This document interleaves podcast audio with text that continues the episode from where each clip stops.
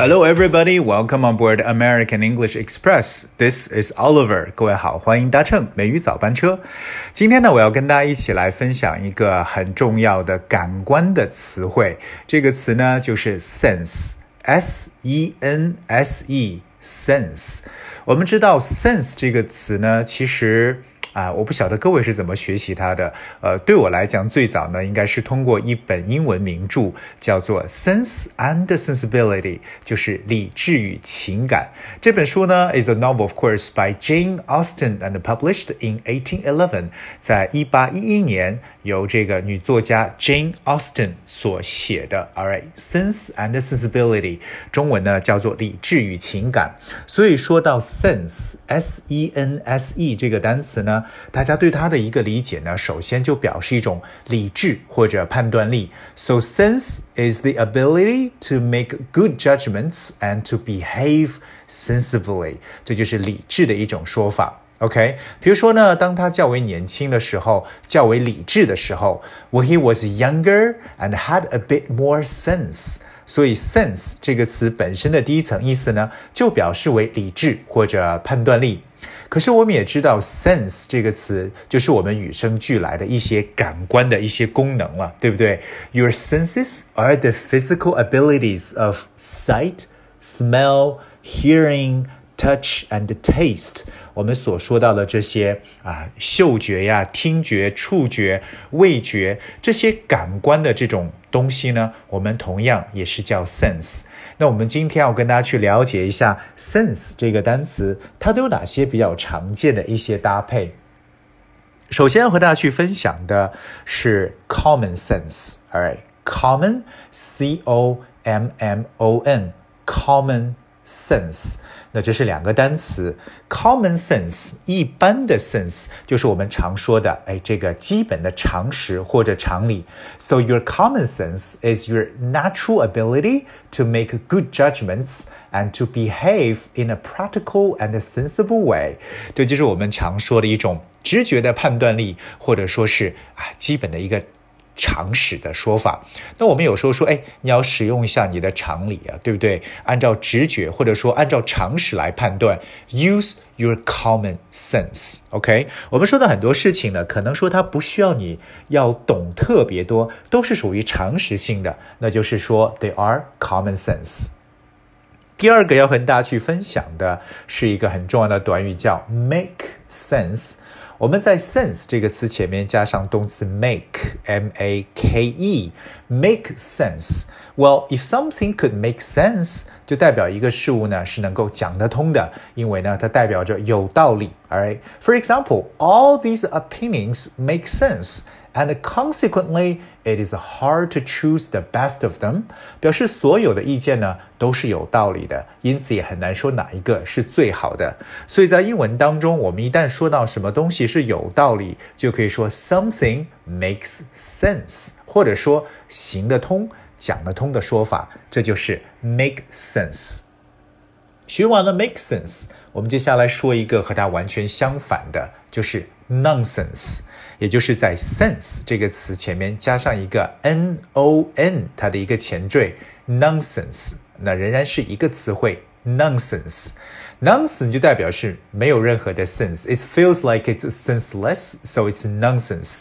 So if you say that something spoken or written is nonsense, you mean that you consider it to be untrue or silly，这就是我们常说的啊，胡说八道呀，或者说胡言乱语啊，就是 nonsense，就是完全讲不通的东西。OK，例如说他是他讲的话完全没有道理，那就代表说， 呃，he or she is speaking nonsense or talking nonsense。对，我们比较喜欢用这个 talk 和 sense 这个词来搭配，所以说 talk nonsense 就表示在那胡说八道的意思。OK，这是大家对 sense 这个词的理解。我们说到了 sense 本身是表示为这种直觉、判断力或者理智。我们说到了基本的常识叫 common sense。我们也说到了 make sense，代表有道理、讲得通，以及和它相反的就是 nonsense。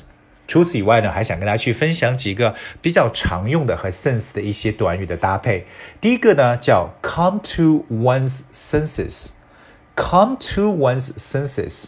什么叫到了某人的 senses？come to one's senses，它的意思呢，就表示突然之间领悟到了什么东西，或者说他意识到了什么的一种啊错误了，尤其是叫 come to one's senses。比如说，Phil 终于认识到他需要外界的帮助来解决他的这个酗酒问题。Phil finally came to his senses and admitted he needed help with his drinking problems. Phil finally came to his senses and admitted he needed help with his drinking problems. 所以各位，如果说当你醒悟到了什么事情的时候呢，就可以说 come to one's senses。再接下来去分享的这样一个短语呢，叫做 talk someone well talk some sense into someone。 Talk some sense into someone。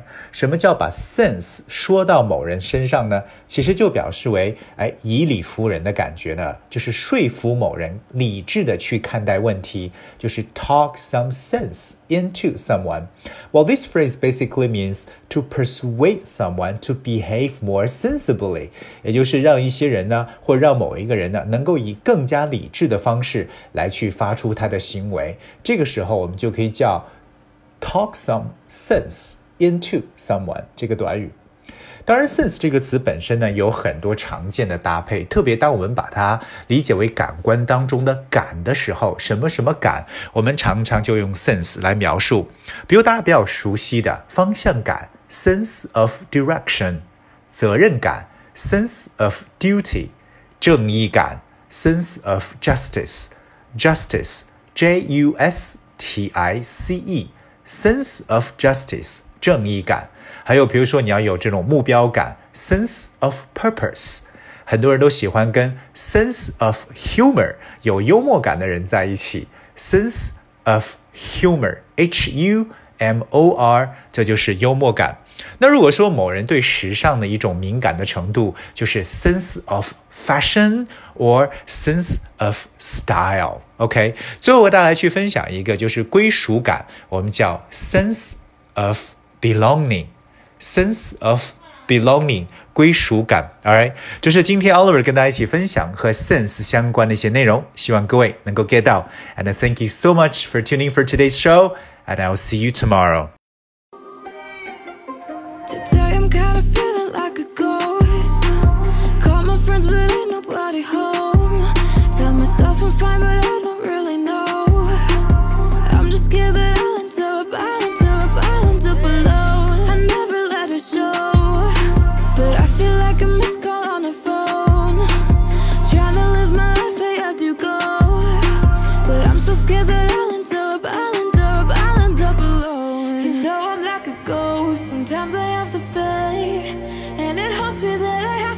This way. You say it's gone cold. I say I'll do better. But I always seem to disappear again. You know I'm like a ghost. I see it in your face. And it haunts me that I have to be this way. You say it's gone cold. I say I'll do better. But I always seem to disappear again. You know I'm like a ghost. You know I never meant to cut you off. Got phantom feelings I can never stop. Stranger things to worry about, I know. But I'm so scared that I'll